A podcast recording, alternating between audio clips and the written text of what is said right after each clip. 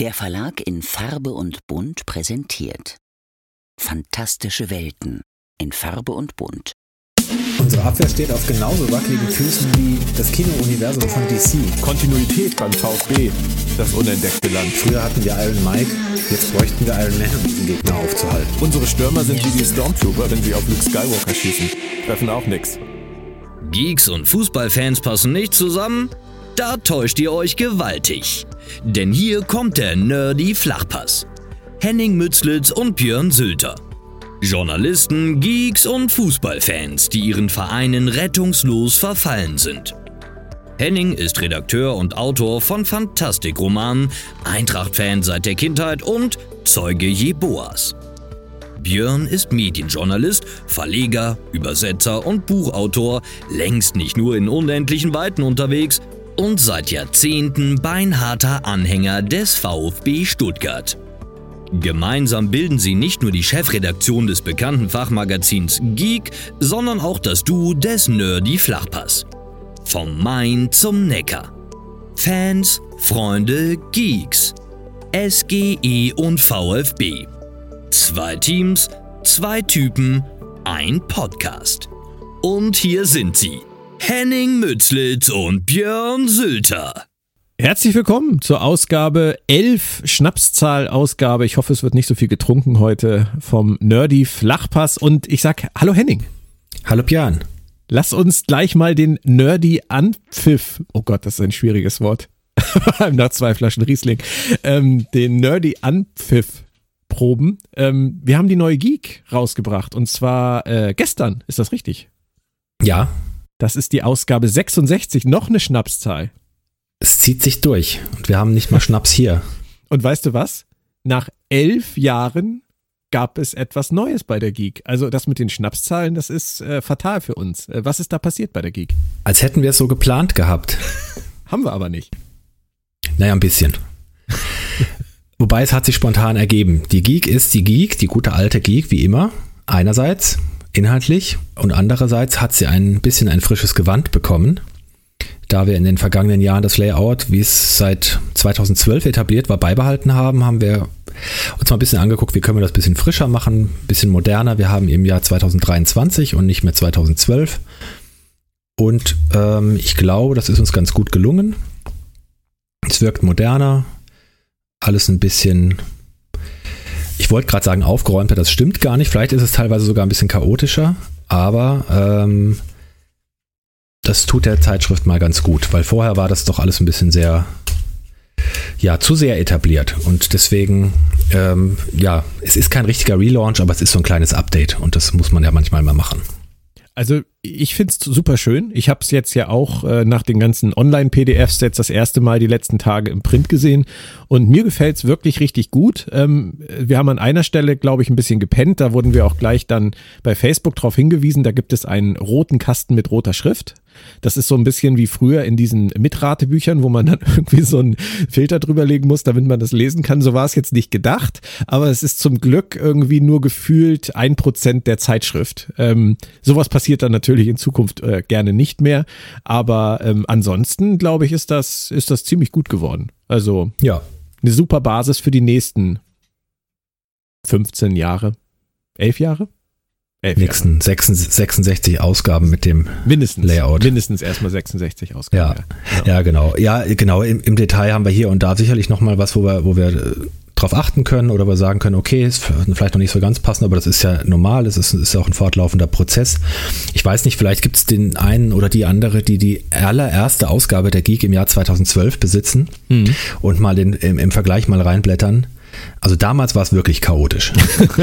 das ist, das ist teilweise, äh, wo man sich tatsächlich ein bisschen gewundert hat, dass das so durchgegangen ist. Es hat dann tatsächlich damals auch so vier, fünf Ausgaben gedauert, bis, bis dann dieses über Jahre hinweg etablierte Layout ähm, tatsächlich sich gefestigt hat und es das bekannte Gesicht bekam. Aber ja, deswegen, das sind wirklich jetzt Details und ja, hellrote Schrift auf dunkelrotem Hintergrund war es, glaube ich, ist jetzt nicht der Hit, aber ist, ist, nur, ein, ist nur ein Kästchen, nicht mal, eine, nicht mal eine Viertelseite, also von daher. Aber da wurde natürlich gleich gesagt, ja, neues Layout, Lirum, Larum, alles schön und gut. Aber auf Seite 26 ist rote Schrift auf rotem Hintergrund. Wie es halt so ist, es ist Deutschland hier. Ja.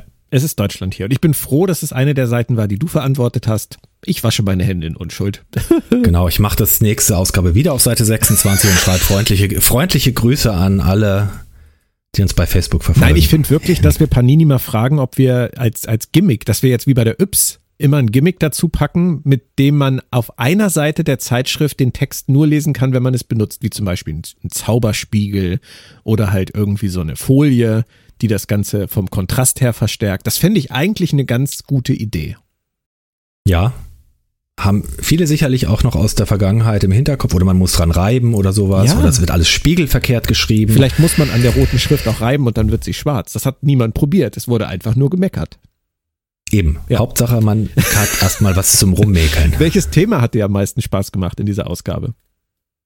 Das ist tatsächlich gar nicht so leicht zu beantworten es macht immer Spaß, über die Guardians zu schreiben und irgendwelchen Quatsch und ähm, an Spekulationen aufgrund der Trailer und äh, aufgrund der Figuren und der Hintergründe irgendwie reinzubringen. Das hat auf jeden Fall Spaß gemacht.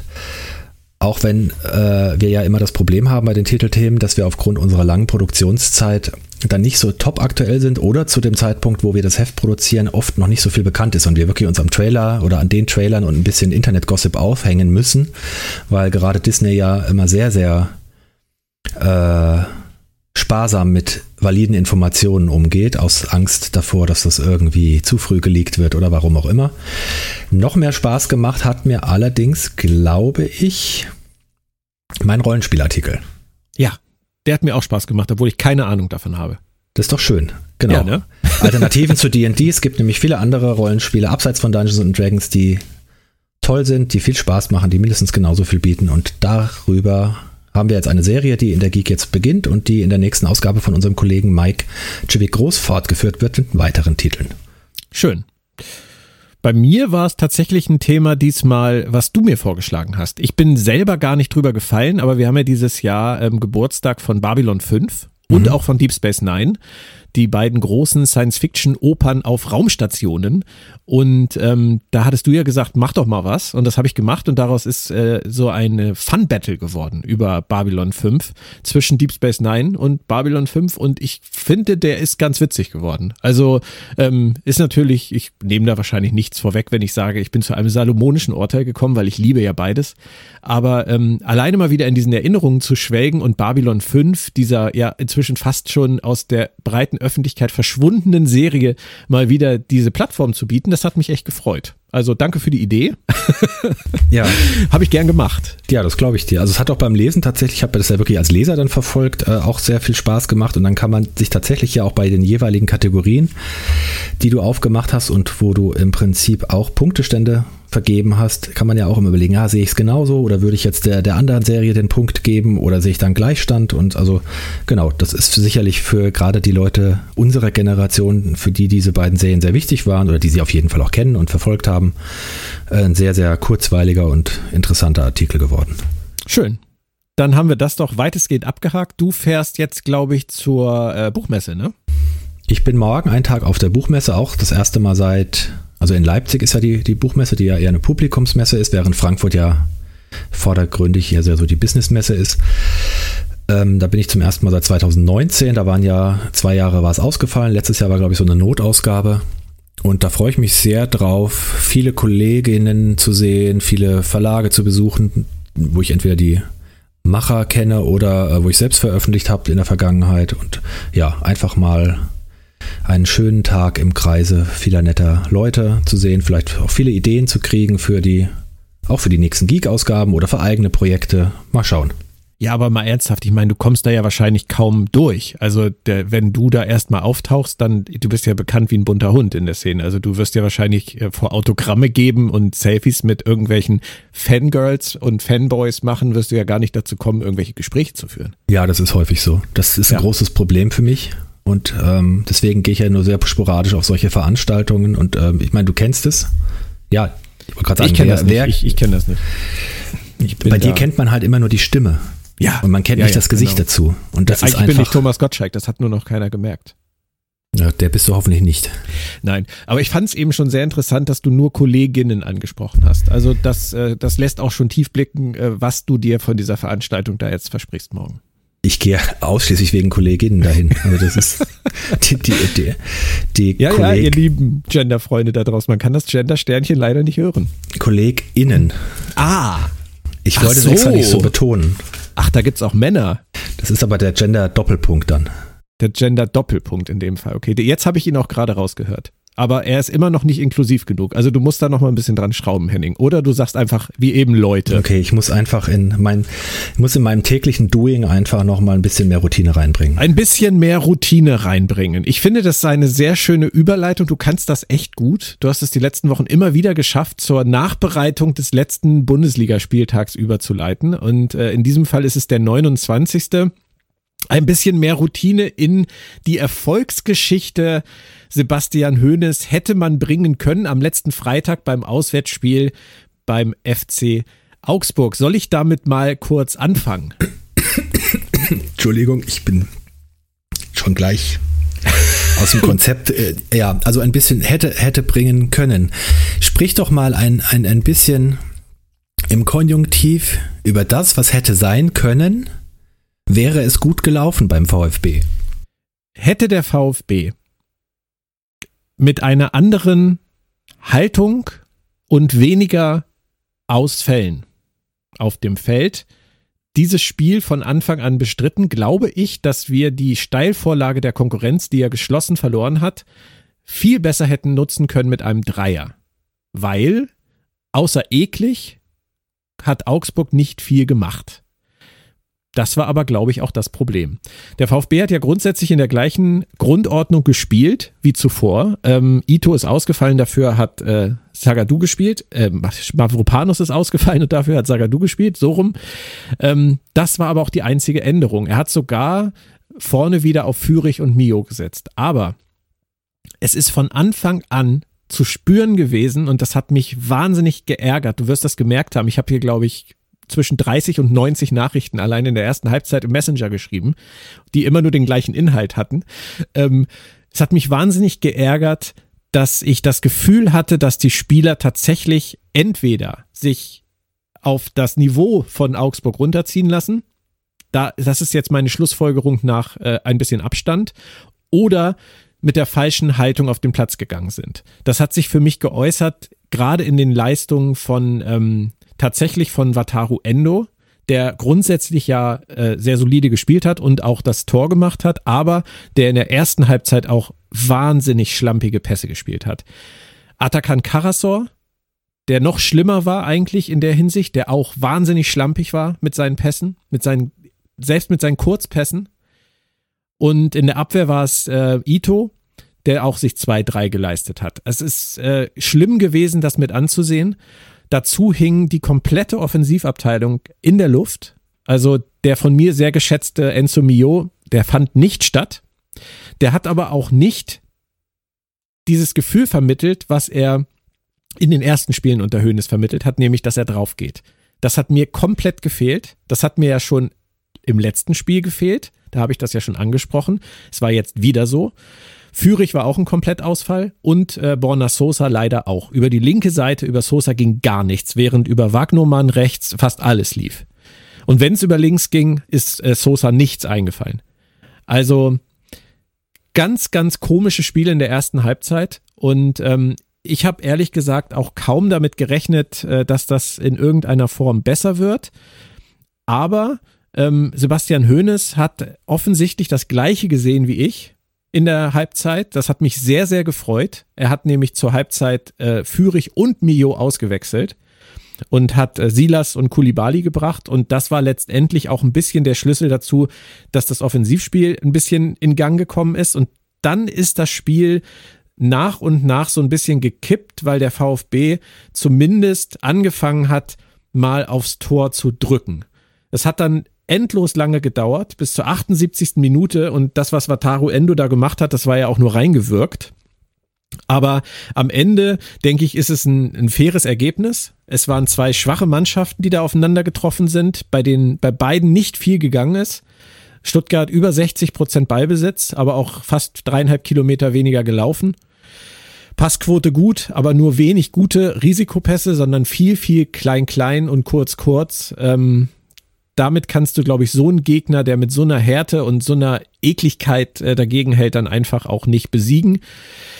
Von daher, ja, ähm, es sind zwei verschenkte Punkte gewesen, weil es mehr, weil mehr drin gewesen wäre, wenn der VfB es anders angegangen wäre. Aber ich bin am Ende nicht böse. Ja. Wir haben einen Punkt geholt und ähm, die anderen alle nicht. Von daher sind wir doch so ein ganz kleines bisschen der Sieger des Spieltags. Wir haben äh, Bochum in Reichweite, wir haben Hertha drei Punkte distanziert. Die anderen haben sich ihr Torverhältnis versaut, während wir mit minus 15 dann noch relativ gut dastehen. Es hat meine Laune nicht extrem verschlechtert. Aber ich glaube tatsächlich, das Problem in dieser Mannschaft existiert weiter. Also ich glaube, Hoeneß hat wenig falsch gemacht. Er hat auch richtig reagiert aber die Mannschaft ähm, verfällt leider in einigen Punkten immer wieder in diese gleichen Muster aus jetzt müsste es eigentlich wieder von selbst laufen. Ich glaube, ich kann etwas weniger draufgehen. Und das funktioniert nicht. Ja, und das ist vor allen Dingen gegen Augsburg, wie du schon gesagt hast, sicherlich der falsche Weg, weil Augsburg ja genau das Umgekehrte zu seinem Dogma eigentlich erhoben hat eben draufgehen, eklig sein, kämpfen, jeden Zentimeter wirklich zur, ja, zu, zur harten Anstrengung des, des Gegners machen, dass er, dass er irgendwie weiterkommt, Spiel kaputt machen. Das ist ja auch eine absolute Rumpeltruppe, wenn man sich das anguckt. Aber eine Rumpeltruppe, die man eben erstmal besiegen muss. Und wenn man da ein paar Prozent nachlässt, dann kauft die Rumpeltruppe dir den Schneid ab. Und dann, wie du gesagt hast, gewinnt man gegen die Rumpeltruppe nicht, äh, auch wenn sie ersatzgeschwächt waren. Und ich habe auch so ein bisschen den Eindruck, wenn ich beim VfB die, die Aufstellung angucke, das ist keine, es ist wirklich keine schlechte Mannschaft, die von den Namen da auf dem Platz steht, wenn man sich das so anguckt. Jetzt, ich würde den vielleicht ja Führig vielleicht ein bisschen ausklammern oder sowas, aber wenn die rein fußballerisch das abrufen, was sie können, sind sie natürlich besser als das, was Augsburg da aufbietet. Aber du, genau wie du sagst, die meinen dann, okay, wir, wir haben dieses Selbstverständnis, das eigentlich zu können und äh, wir spielen die jetzt, nee, vielleicht nicht, wir spielen die jetzt her, aber wir, wir versuchen unsere technische oder fußballerische Überlegenheit anzuwenden, um die zu besiegen. Und dafür sind sie aber dann wieder nicht gut genug und nicht gefestigt genug und auch zu wankelmütig, wie du gerade über Mio gesagt hast, was aber für einen jungen Spieler auch normal ist. Ja, muss man, ja auch, muss man ja auch sagen. Also da sehe ich dann eher jemanden wie, wie, wie Sosa, weiß ich nicht, müsste da nicht ein bisschen mehr kommen? Ist das, kann das eigentlich sein, dass da solche Schwankungen drin sind, äh, als, als einer der, der be nominell besten Spieler, die sie haben? Sosa hat diese Probleme immer wieder, wenn es gegen solche Mannschaften geht. Sobald der Widerstand größer wird, sobald es mehr gearbeitet wird, als gekickt wird beim Gegner. Also wenn so ein richtiger Dreckskick ansteht, dann kannst du Borna Sosa leider nicht gebrauchen. Deswegen sehe ich den auch tatsächlich eher beim FC Barcelona weil ähm, da läuft's irgendwie von selbst. Weißt du, da kann er die Linie rauf und runter laufen und äh, kann seine Flanken schlagen. Aber wenn er gegenhalten muss, er ist eigentlich ein, ein, guter Typ und er hat auch eigentlich diese, diese Präsenz auf dem Platz, die man dafür braucht. Aber er kriegt es nicht auf den Platz. Immer wieder. Ganz, ganz merkwürdig. Also es ist jetzt ein sehr extremes Beispiel dafür gewesen. Und Mio ähm, sehe ich genauso. Ja. Aber gut. Ähm, es hat dich überrascht, hast du gesagt. Äh, jetzt habe ich so eine dramatisch gute Überleitung. Mich hat's nicht überrascht, wie Dortmund gegen Frankfurt gelaufen ist. Und ich würde gerne mit einer steilen These einsteigen. Ähm, ich habe auf dem Platz weder in der Startelf noch bei den Einwechselspielern jemanden gesehen, den ich gut fand, dem ich eine gute Leistung attestieren würde, außer, und das ist bei vier Gegentoren eigentlich der Gag des Abends oder des Morgens, Kevin Trapp. Den fand ich okay. Wie siehst du es? Kevin Trapp ist der Letzte, der was für diese Klatsche kann. Wahrscheinlich wäre es sonst noch höher ausgegangen. Ich muss jetzt äh, schon gleich wieder aufpassen, wenn ich mich an das Spiel erinnere, dass ich nicht ähm, entweder in absolute Wut oder absolute Gleichgültigkeit abdrifte. Ja, da war die Niederlage war zu erwarten ich habe ja so meinen mein Wunschtipp abgegeben, der aber weniger von der Stärke der Eintracht als, als mehr von der labilen Mentalität und psychischen Verfassung dieses, dieses BVBs, von dem man ja auch nicht so genau weiß, ob er jetzt zum Champion taugt oder nicht, äh, herrührte. Gut, da habe ich mich wohl getäuscht. Die haben ihre Chance nutzen wollen, Tabellenführer zu werden. Deswegen kann man in Dortmund, wenn die um die Meisterschaft kämpfen, als Eintracht Frankfurt sicherlich auch mal verlieren.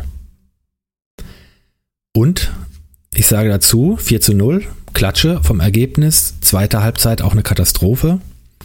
Trotzdem war es anfangs nicht so klar, wie es, ja, wie es das Ergebnis scheinen ließ. Es stand ja 3 zu 0 zur Pause, das Spiel war im Prinzip gelaufen. Aber es hat sich hier alles gegen einen Top-Gegner manifestiert, was wir seit Wochen hier schon sagen, was sich seit mittlerweile zwei Monaten auf dem Spielfeld darstellt. Die Eintracht spielt gut mit. Die Eintracht generiert so Halbchancen, nutzt ihre weder die Halbschussen noch die besseren Chancen und baut hinten ein paar Böcke ein. Gegen schlechtere Gegner kommt dann dabei vielleicht ein Unentschieden raus und gegen einen Top-Gegner kriegst du eine Klatsche. Nach der ersten Halbzeit hatte die Eintracht sechs Torschüsse, Dortmund sieben oder sogar umgekehrt, ich weiß es jetzt nicht. Der Unterschied war, Dortmund macht drei Tore draus, die Eintracht kein einziges. Die spielen hinten auf der letzten Rille. Jeder streut Fehler ein und lädt den Gegner zu, zu Toren ein, wo sich äh, ja natürlich Leute wie Malen und Adeyemi bedanken wenn sie solche Vorlagen kriegen. Ähm, das mag dem geschuldet sein, dass vier Abwehrspieler verletzt sind im Moment. Das heißt aber trotzdem nicht, dass Hasebe den Leuten den Ball in den Fuß spielen muss, dass Tuta mal wieder eine unterirdische Leistung abliefert, sich von, von Leuten wie Adeyemi, die drei Köpfe kleiner sind als er, irgendwie beim Kopfball dupieren lässt, weil man gar nicht richtig hingeht. Christopher Lenz ist ein Außenverteidiger, der in seinem Stellungsspiel als Innenverteidiger Probleme hat. Das war zu erwarten, aber auch das hat er schon besser gemacht. Siehe Euroleague-Finale gegen Glasgow. Gibril Sau im defensiven Mittelfeld, die ganze Rückrunde baut er immer mehr ab. Der ist überhaupt nicht mehr existent. Der hat alles an, an, an Führungsqualitäten, an Übersicht, an Spielintelligenz offenbar verloren. Das ist nicht die Art und Weise, wie man sich äh, für einen Verein in der Premier League empfiehlt, was ja bei dem auch sehr, sehr im Kopf rumspukt. Sebastian Rode stellt sich raus, je häufiger Sebastian Rode spielen muss, weil er kein Backup mehr hat, weil er über die volle Distanz gehen muss, desto schlechter wird er. Weil er einfach körperlich nicht mehr in der Lage ist, auf Dauer ständig 90 Minuten Spiele zu leisten. Das wusste man auch vorher, es bleibt einem nur keine andere Möglichkeit. Äh, ja, im Prinzip ist, ist, ist, ist damit so dass das Kernproblem schon, schon benannt diese, diese ganze Haltung, man hatte also irgendwie das nie, nie das Gefühl, spätestens nach dem 2 zu 0, dass man sich hier aufbäumt. Oder nach dem, nach dem 2 zu 0 gab es nochmal eine kurze Drangphase, aber da fehlt der Eintracht im Moment einfach das Spielglück, das Vermögen, ähm, auch der letzte Punch, dann vielleicht einen Anschlusstreffer zu erzielen, um dann mit einem 2-1 in die Pause zu gehen und zu sagen, komm, hier geht vielleicht noch was. Genau diese Attitüde hat sie ja sonst immer ausgezeichnet. Und, und dann ging auch oft noch was und dann pusht man sich hoch und dann ähm, verstummt das gegnerische Stadion oder beim Heimspiel nimmt man das eigene Stadion mit. Stattdessen fangen sie sich das nächste Ding ein. Ich glaube, das 3-0 war das von Mats Hummels. Und wenn selbst an, Mats Hummels anfängt, Tore gegen dich zu schießen, dann weißt du, an dem Tag läuft gar nichts. Und das ist auch der größte Kritikpunkt, dass sich die Mannschaft im zweiten, in der zweiten Halbzeit im Prinzip aufgegeben hat. Man kann jetzt noch von Glück sagen, dass der BVB auch eher äh, ein bisschen im Verwaltungsmodus war und äh, ja, das, das Ding hätte sonst auch 6 zu 0 ausgehen können. Es ist ein absolut, weiß ich nicht, absolut deprimierendes Wochenende gewesen. Ich bin vor allem auch so erstaunt, weil ähm, ich mich erinnere, dass du mir vor einigen Wochen noch gesagt hast, dass du ein gutes Gefühl hast. Ähm, dass sie stabil sind und dass du glaubst, dass das äh, in die richtige Richtung geht. Und wenn man sich halt anguckt, ähm, ich habe mal auf die Tabelle geschaut, 16. Spieltag war das, wo wir, wo Frankfurt Zweiter war, äh, mit 30 Punkten. Knapp hinterm ersten oder fünf Punkte hinterm ersten. Und wenn man sich halt anguckt, dass äh, in den letzten 13 Spielen seitdem Frankfurt nur noch zwölf Punkte geholt hat. Ja. Und der Rückstand von fünf auf 18 Punkte zu Dortmund angewachsen ist. Sogar schon ähm, elf Punkte auf Platz vier. Also, und sogar jetzt schon fünf Punkte auf Platz sechs. Ich finde, dass äh, dieser, dieser Fahrstuhl, der rauscht mit so einer Geschwindigkeit abwärts, bei Frankfurt äh, in den letzten ja, 13 Spielen im Prinzip. Ähm, kann man eigentlich nicht, nichts anderes fragen, als äh, ist die Saison nicht eigentlich komplett im Arsch jetzt? Eigentlich schon. Also eigentlich, ich, eigentlich finde ich, dass man in Bezug auf die Bundesliga über Europa nicht mehr ernsthaft reden braucht. Selbst der siebte Platz ist bei diesen Leistungen ja utopisch. Die Eintracht ist 14. in der Rückrundentabelle, die hat zwei Punkte mehr als der VfB geholt. Also seit wir hier diesen Podcast machen, sind im Prinzip rein von den Ergebnissen her diese beiden Mannschaften fast nahezu gleich schlecht. Also man muss es ja einfach sagen, die Eintracht spielt eine Rückrunde von den Punkten her wie ein Absteiger. Das ist die zweite oder drittschlechteste Rückrunde, glaube ich, überhaupt bis jetzt. Und ich hatte, was du gerade sagst, dass ich ein gutes Gefühl hatte, das war tatsächlich so in dieser Ecke, als das Unionsspiel im Pokal war, als dann anderes Auftreten war, als Leute zurückkamen, als man eigentlich wieder merkt, dass so ein paar Automatismen funktionieren, als die Chancenverwertung dann mal wieder funktioniert hat. Das ist alles irgendwie verloren gegangen und trotzdem ja, man muss jetzt, man muss natürlich jetzt auch fragen, ist ein Auswärtsspiel in Dortmund ah, im Moment der Gradmesser für eine derartig wankelmütige, außer Form befindliche, verletzungsgeplagte Mannschaft, die das, das, dieses psychisch, diese, diese psychische Abwärtsspirale mit sich herumträgt und sich nicht davon befreien kann? Ähm, oder sollte man das Spiel ausklammern und jetzt gucken, wenn jetzt Gegner in, in ja, der eigenen Kragenweite kommen, ähm, ob, ob das nicht der Maßstab ist, den man anlegen sollte. Hättest du vor ein paar Wochen aber auch in Abrede gestellt, dass Augsburg ein Gegner in, äh, in der eigenen Kragenweite ist. Also wenn ich mir, natürlich. wenn ich mir angucke, hast du natürlich recht. Ähm, du hast jetzt Augsburg, wir lassen den Pokal mal außen vor, da kommen wir gleich zu. Du hast Augsburg zu Hause, du hast äh, Hoffenheim auswärts, du hast Mainz zu Hause, du hast Schalke auswärts und dann zum Schluss noch Freiburg. Das sind schon jetzt noch Spiele, wo ich sagen würde, ähm, da kann was gehen. Aber auf der anderen Seite ist es ja seit geraumer Zeit, also abgesehen vom Pokalspiel, ähm, ist es ja im Prinzip seit Februar nur den Bach runtergegangen. Ja.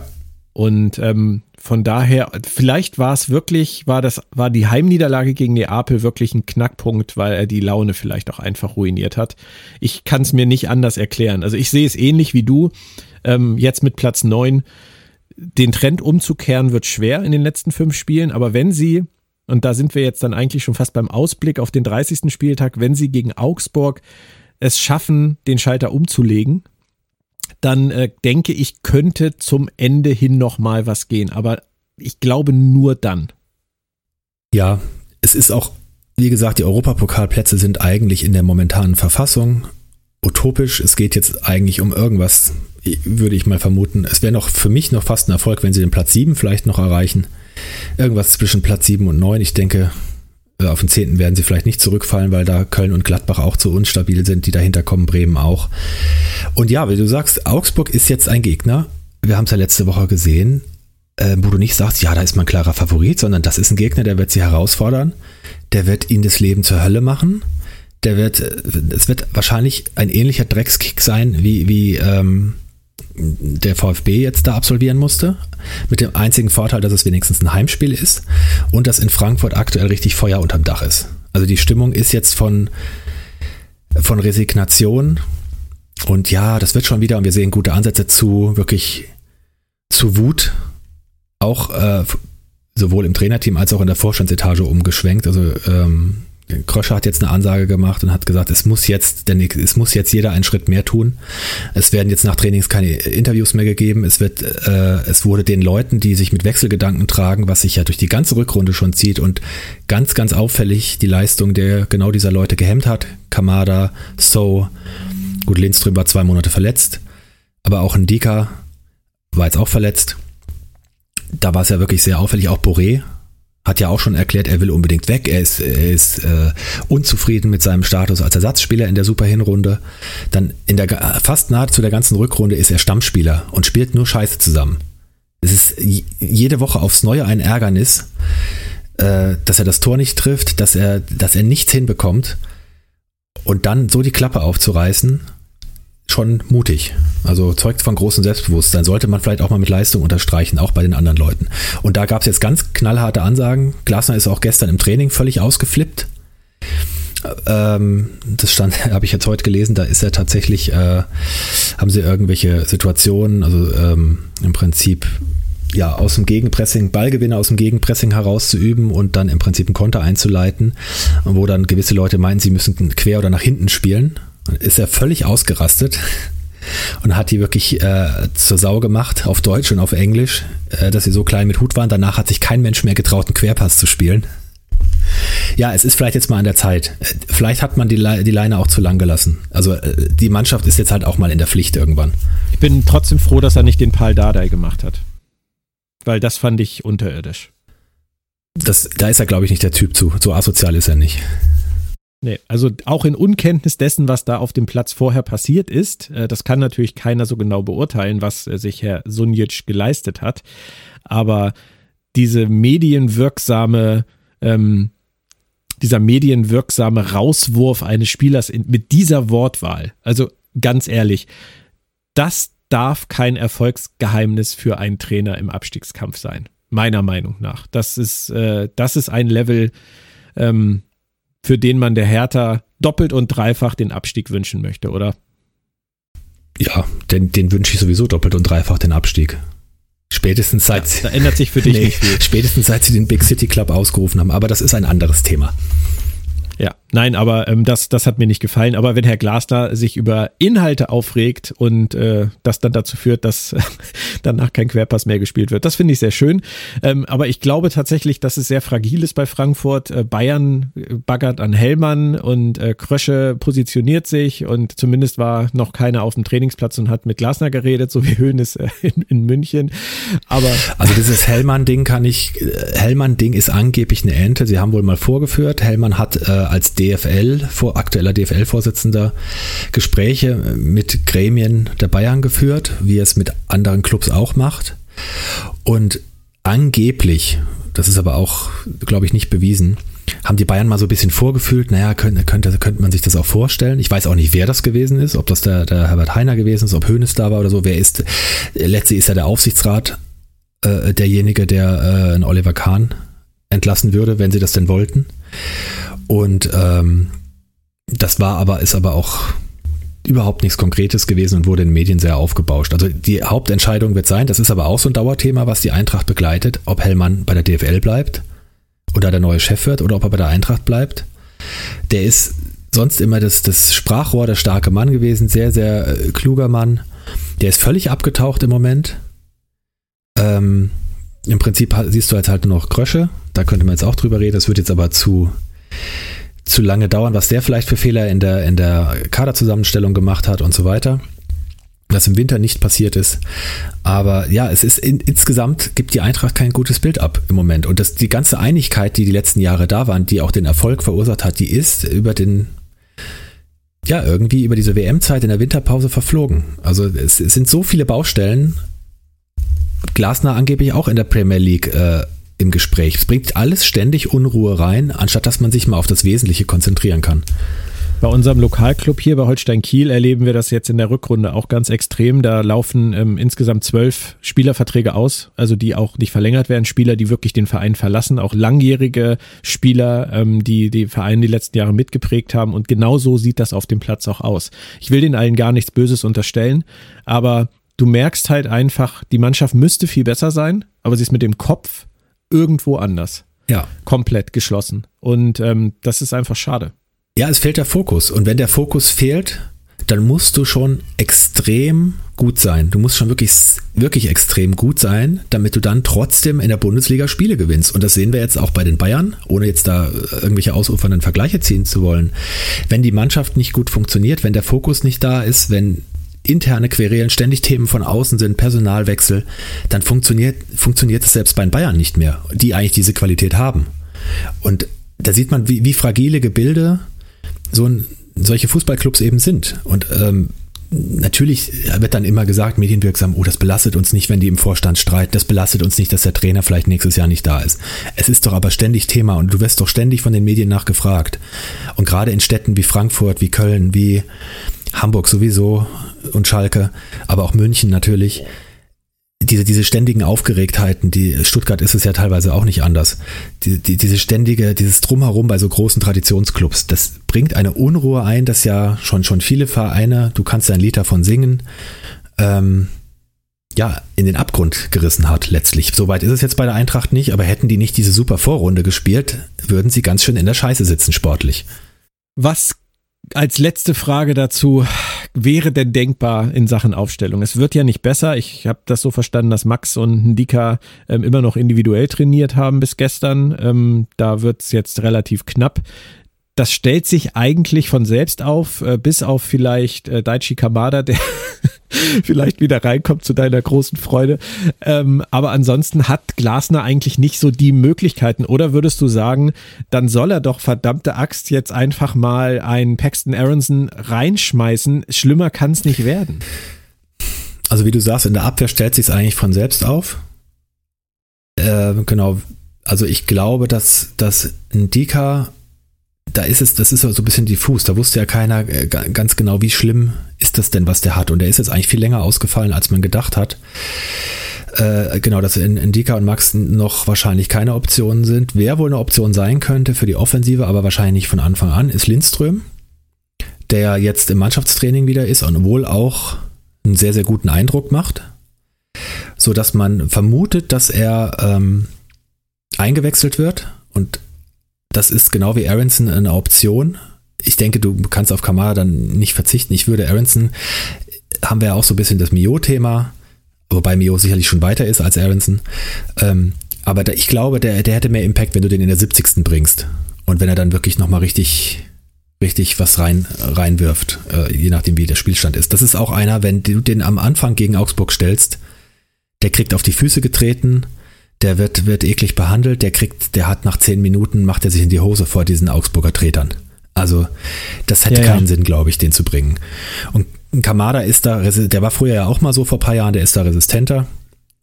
Und ja, Lindström vielleicht eine Option für, für als schneller Konterspieler Räume zu reißen. Da erhofft man sich ja viel. Das große Ziel ist, ähm, dass Lindström im Halbfinale gegen den VfB richtig fit ist. Das hoffen wir alle. Das hoffen wir. Dazu kommen wir gleich. Gut, dann haben wir das abgehakt. Also ich würde sagen, das läuft unter Hashtag Pflichtsieg, aber wir werden sehen, was dabei, was dabei rauskommt. Hashtag Pflichtsieg trifft auch auf das andere Spiel zu. Stuttgart gegen Gladbach. Das liegt weniger daran, dass äh, ich der Meinung bin, dass Gladbach äh, vom VfB geschlagen werden muss, auch wenn es sich bei denen ja um eine ziemliche Wundertüte handelt, wie du mal so schön sagst. Ähm, es liegt einfach daran, dass wir die Punkte brauchen. Ja. Und ähm, nach, der, nach dem Augsburg-Remis ist es, äh, denke ich, jetzt an der Zeit. Der VfB spielt zu Hause anders. Das ist gar keine Frage. Also mit unserem Publikum im Rücken, selbst auf der Baustelle, die unser Neckarstadion ja leider in dieser Saison wieder ist, äh, funktioniert da wirklich einiges zwischen, ähm, zwischen Fans und Mannschaft. Da entsteht einiges immer in, in einigen Spielsituationen. Und deswegen glaube ich schon, dass es ein anderes Spiel wird. Ähm, aber vielleicht sind diese Momente wie jetzt in Augsburg dann im neuen Trainer ja auch heilsam. Es war sicherlich die schlechteste Halbzeit unter Höhnes, die erste. Und wenn er daraus die richtigen Konsequenzen zieht und auch die richtige Ansprache gefunden hat, sieht's vielleicht von Beginn an jetzt im nächsten Spiel schon wieder etwas anders aus. Und ich glaube, Gladbach ist so instabil, dass man denen auch seinen eigenen Stempel als VfB Stuttgart aufdrücken könnte. Ich glaube, die haben nicht die Widerstandsfähigkeit und auch nicht mehr die Ziele in dieser Saison, um gegen eine Heimmannschaft wie den VfB mit den Fans im Rücken, ähm, die will und alles dafür tut und sich zerreißt, da wirklich gegenhält in ja. letzter Konsequenz. Das könnte ich mir vorstellen, aber ich weiß es nicht. Ich weiß nicht, wie, wie meine Weiß-Roten auf den Platz kommen. Das Einzige, was ich sagen kann, ist, dass äh, Mavropanos zurückkehrt, der ja übrigens bei euch extrem im Gespräch ist. Würdest du dich da über, übrigens drüber freuen? Ja, weil Mavropanos was mitbringt bei allen Böcken, die er hin und wieder mal einstreut. Er bringt was mit, was der Eintracht völlig abgeht. Das ist ein, das was Augsburg im Prinzip, was wir gerade bei Augsburg gesagt haben, einen ekligen Abwehrspieler zu haben. Jemanden, der gegnerischen Spielern und Stürmern den Spaß verdirbt. Der auch mal eine dreckige gelbe Karte äh, provoziert, indem er dazwischen fegt oder den Gegner provoziert. Oder der hat einfach, und früher hatten sie immer solche Typen. Ich darf nur mal an Carlos Zambrano erinnern. Der, ich darf an David Abraham erinnern oder auch Martin Hinteregger in, in guten Zeiten hat das ja auch gemacht. Und jetzt laufen die da hinten alle rum und äh, sind nicht widerstandsfähig genug. Und das ist eine Komponente, die Mavropanos bringen könnte. Das Preisschild ist allerdings auch ziemlich hoch und da können wir jetzt viel, das müssen wir in der, in der Sommerpause mal besprechen. Ähm, ich glaube, für, ich weiß gar nicht, was aufgerufen ist, 15 Millionen oder sowas werden sie ihn sicherlich nicht kaufen, aber es wird auch vieles davon abhängen, wie viel Geld zur Verfügung ist, weil ob Koalomani bleibt, das sind so viele Spekulationen. Aber prinzipiell, die, die, der Spielertyp würde der Eintracht sehr gut tun in der Abwehr. Er würde uns auch sehr fehlen dieser, das, das ist genau das, was du gesagt hast, dieses physische Spiel.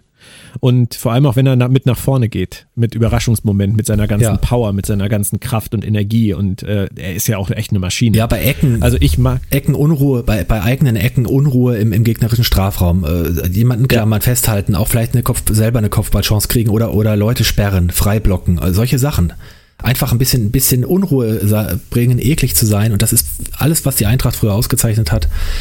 Das fehlt irgendwie diese Saison. Ich mag ihn sehr, ich würde ihn wirklich sehr vermissen. Ich könnte allerdings auch komplett verstehen, ähm, wenn er sich anders orientiert nach den ganzen Jahren. Also er kehrt zurück, Ito wird wahrscheinlich dafür auf die Bank gehen oder auch Sagadu, das muss man abwarten. Aber ich denke eher, dass Sagadu links spielt, Anton in der Mitte und Mavropanus rechts. Das äh, wäre jetzt meine Vorstellung, aber wie gesagt, Ito wäre auch möglich.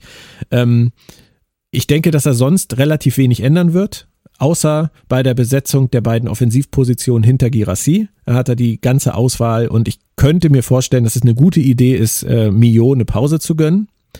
Einfach weil ähm, er es ja auch gar nicht gewöhnt ist, das muss man ja auch dazu sagen, als junger Spieler, er ist es nicht gewöhnt, jede Woche jetzt auf einmal Topleistungen zu bringen im Spiel. Ähm, und das hat man gemerkt. Er wirkte fahrig, er wirkte müde jetzt die letzten zwei Halbzeiten, die er gespielt hat. Und vielleicht ist es ganz gut, jetzt mal auszusetzen, wieder von der Bank zu kommen. Wir haben ja die Möglichkeit. Also wir haben Silas, wir haben Kulibali. Ähm, ich denke, da sollte er an dieser Stellschraube drehen. Gil Diaz sehe ich auch immer noch als Option, auch wenn der offensichtlich bei Sebastian Hoeneß ein bisschen durchgefallen ist. Thiago Thomas. Da gibt's genug Optionen und es ist am Ende auch beim VfB immer eine Wundertüte, wer einen guten Tag hat. So denke ich, stellt sich das dar. Bei Gladbach äh, bin ich ganz froh, dass äh, Tyram fehlt. Ja, also ein großes Glück ähm, für euch. Ein großes Glück für uns. Äh, Benze äh, Baini und, und Kone äh, werden wohl auch ausfallen. Also bei Gladbach ist auch nicht alles super. Ähm, ein bisschen, ein bisschen Angst habe ich bei Gladbach äh, vor dem Jonas Omlin, den ich wirklich sehr stark finde. Der hat gerade weil ja, wir hat den, weil wir ja auch nicht, sag du ruhig. Ich wollte nur gerade sagen, der hat den hat das Unentschieden für Gladbach festgehalten vor zwei Wochen. Ja, ja. Der, der, äh, gerade weil der VfB ja auch nicht so abschlussstark ist ähm, und nicht so wahnsinnig viele Chancen generiert, äh, ist das dann natürlich ungünstig, wenn ein formstarker, generell starker Torhüter auf der anderen Seite im Tor steht. Ich glaube, es wird ein, ein wirklich sehr interessantes Spiel. Zwei sehr interessante Spiele zeitgleich. Das heißt, wir werden zusammen dann wahrscheinlich parallel gucken Kennen wir gar und nicht. Äh, uns gegenseitig dann anstacheln. Mal gucken, was dabei rauskommt. Aber generell, ähm, gerade bei der Konstellation jetzt in der Liga, also Frankfurts letzte Chance nach oben, würde ich mal sagen, und äh, Stuttgart, wenn du dir anguckst, wir stehen jetzt auf 16, drei vor Hertha, ein vor Schalke, zwei hinter Bochum, vier hinter Hoffenheim, fünf hinter Augsburg. So, das ist die Situation. Und der Spieltag, der ist nun wirklich komplett wie gemalt für uns. Ja. Bochum spielt gegen Dortmund. Wenn Dortmund diese Saison Meister werden möchte, und davon gehe ich aus, müssen sie dieses Spiel gewinnen. Ist auch wieder Thema Widerstandsfähigkeit. Freitagabend Flutlichtspiel Bochum beim Nachbarn, beim kleinen Nachbarn. Da ist das gefragt, was Dortmund immer wieder nicht schafft, nämlich sich aufzuraffen gegen kleine Gegner, die eklig spielen, die dreckig spielen.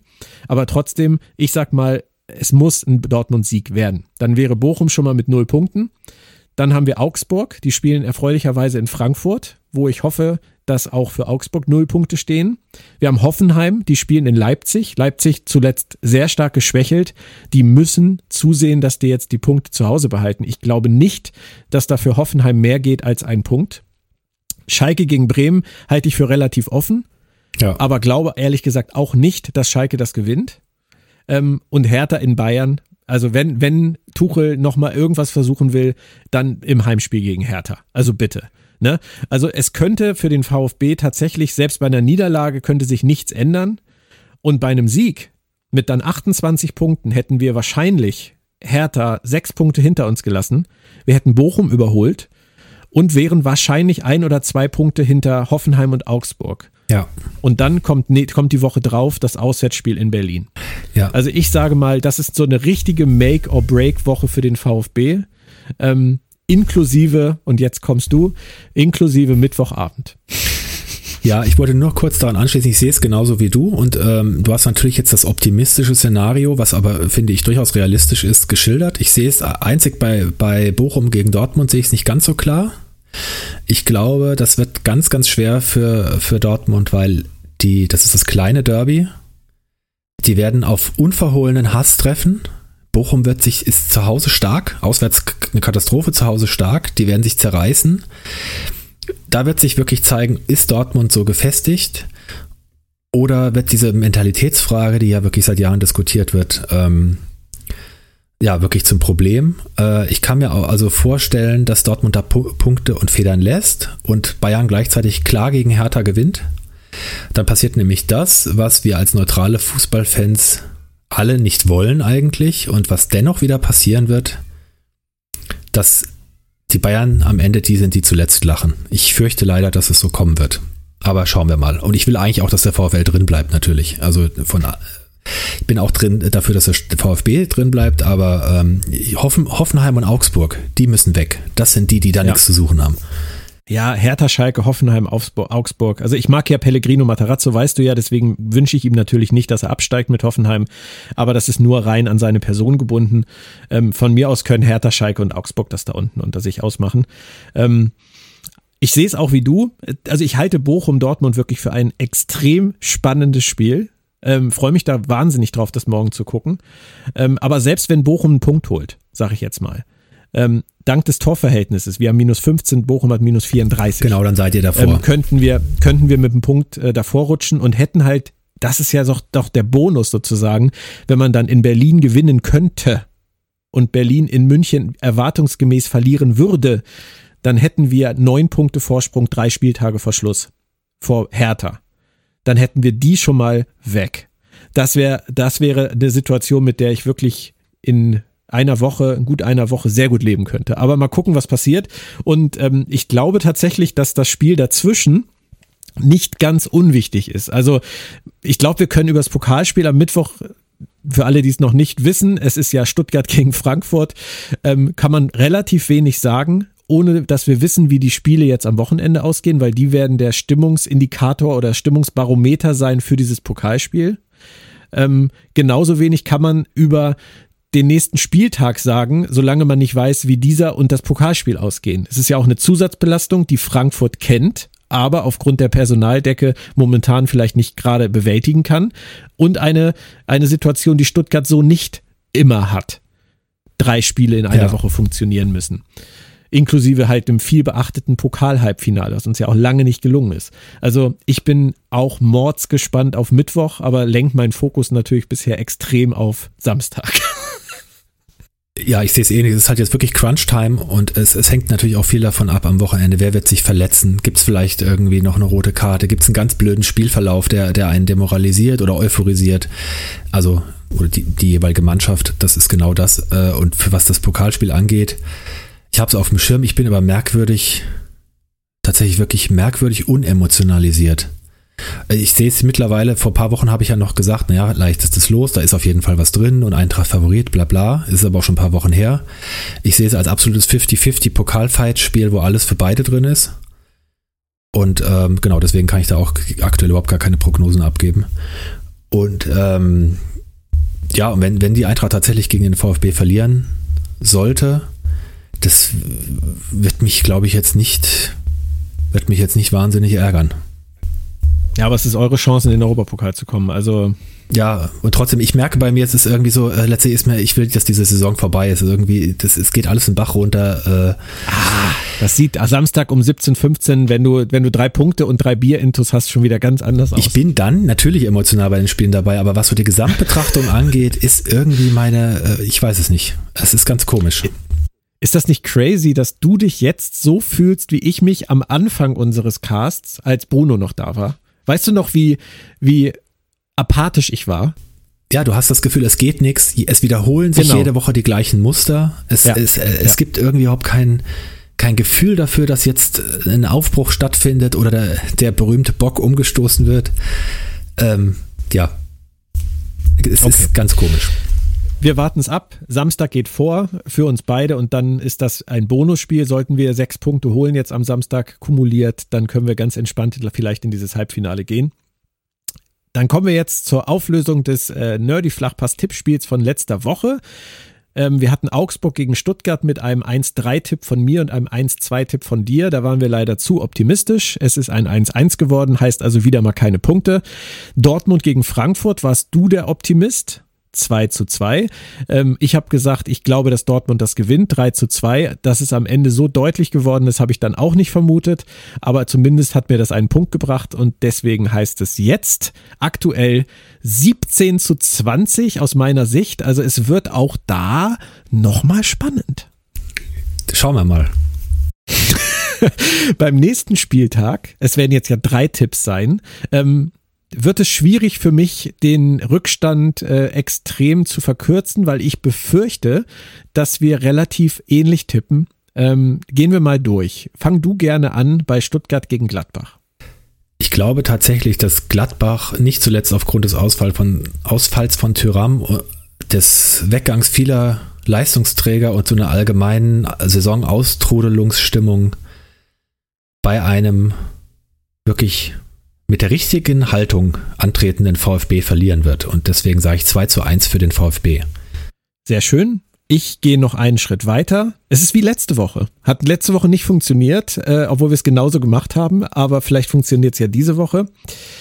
3 zu 1 für Stuttgart, weil ich wirklich glaube, dass wir mit der richtigen Haltung ins Spiel gehen werden und äh, dass es vielleicht so ein Ding wird, wo wir 2-0 in Führung gehen, es dann mit einem Anschlusstreffer der Gladbacher in einer Phase, wo der VfB schleifen lässt, wieder kribbelig wird und am Ende dann irgendjemand es schafft, das 3 zu 1 durch einen Konter äh, einzufahren und dann ist die Messe auch gelesen. Das ist meine Vorstellung von meinem Samstagnachmittag.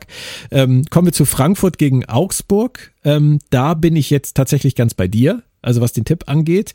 Ich glaube, dass Frankfurt sich durchsetzen wird. Ich glaube, es wird ein ganz furchtbar dreckiges Spiel werden, ähm, das auch nicht sehr deutlich sein wird für Frankfurt und deswegen sage ich 2 zu 1. Da sie ist jetzt wirklich eine Spiegelung der Ereignisse. Ich, das, was du gerade für einen möglichen Spielverlauf von Stuttgart gegen Gladbach beschrieben hast, würde ich fast genauso da auch sehen. Und ich glaube, dass sie 3-1 gewinnen, weil sie dann gegen, wenn sie Augsburg irgendwann geknackt haben, mit Kolomoani, vielleicht sogar mit Lindström, ihre Geschwindigkeit ausspielen können und dann am Ende auch noch ein drittes Tor machen und deswegen 3 zu 1 gewinnen. Und wenn sie das Spiel nicht gewinnen, ich nehme auch ein dreckiges 1-0 natürlich, dann, also wenn das Spiel nicht gewonnen wird, dann geht es aber in Frankfurt, glaube ich, so richtig rund. Ja, und ähm, deswegen sagte ich ja schon, es ist wahnsinnig schwer, den Pokalspieltag mit einzubeziehen, weil ähm, wir überhaupt nicht einschätzen können, was passiert, wenn diese Spiele schiefgehen. Weder in Stuttgart noch in Gladbach, äh, in, in Frankfurt und was das dann möglicherweise auch auslöst.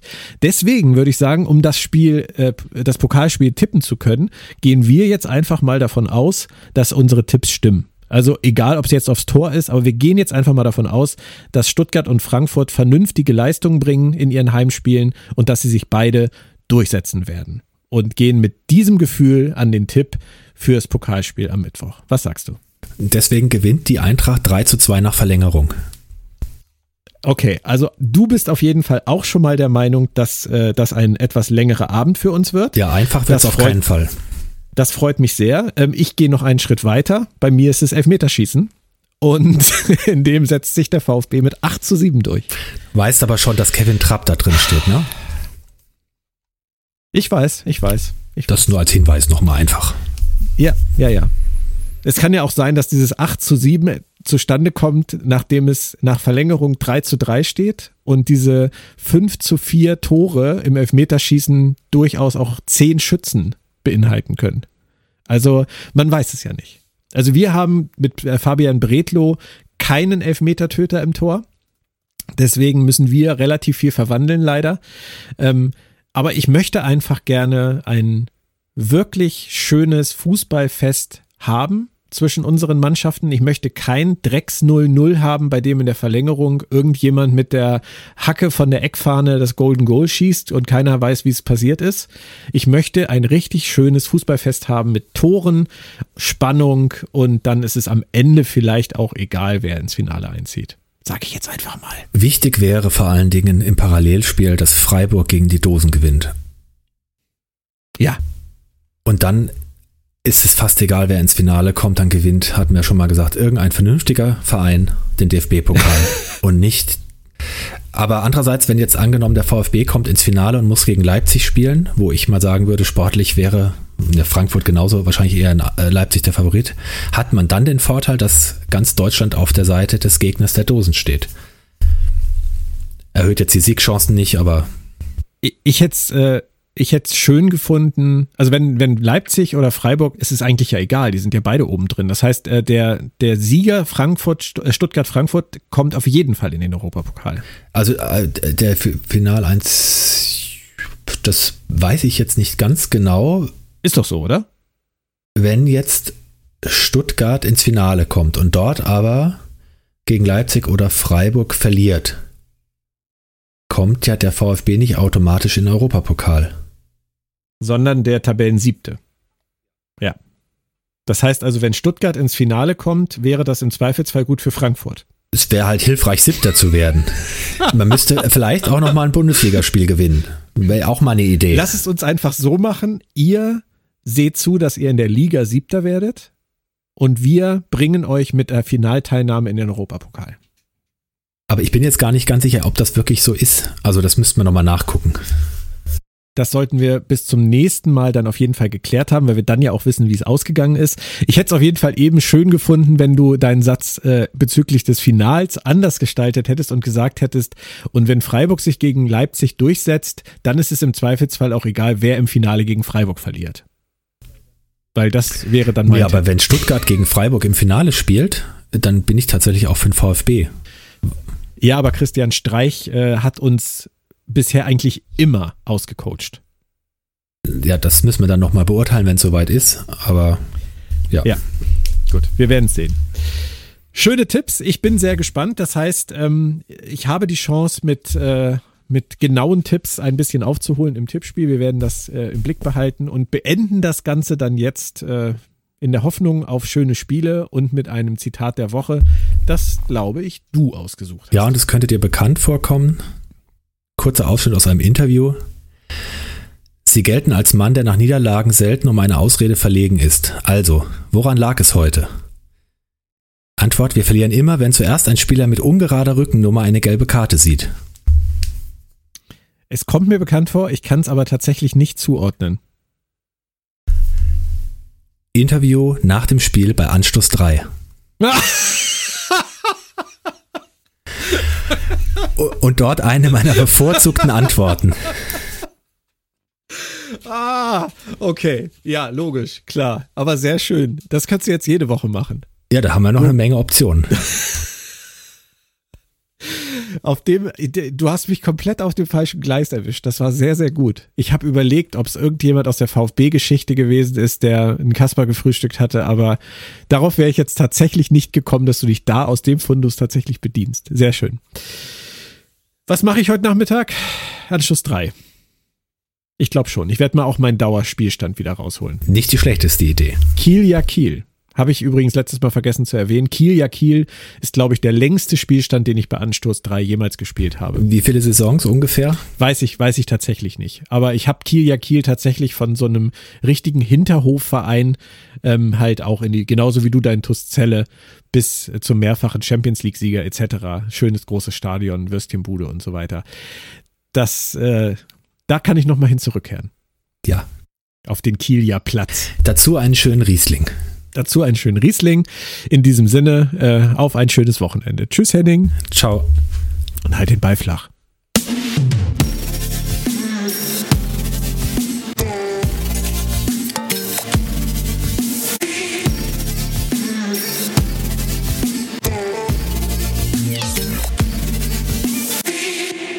Verlag in Farbe und Bunt präsentiert.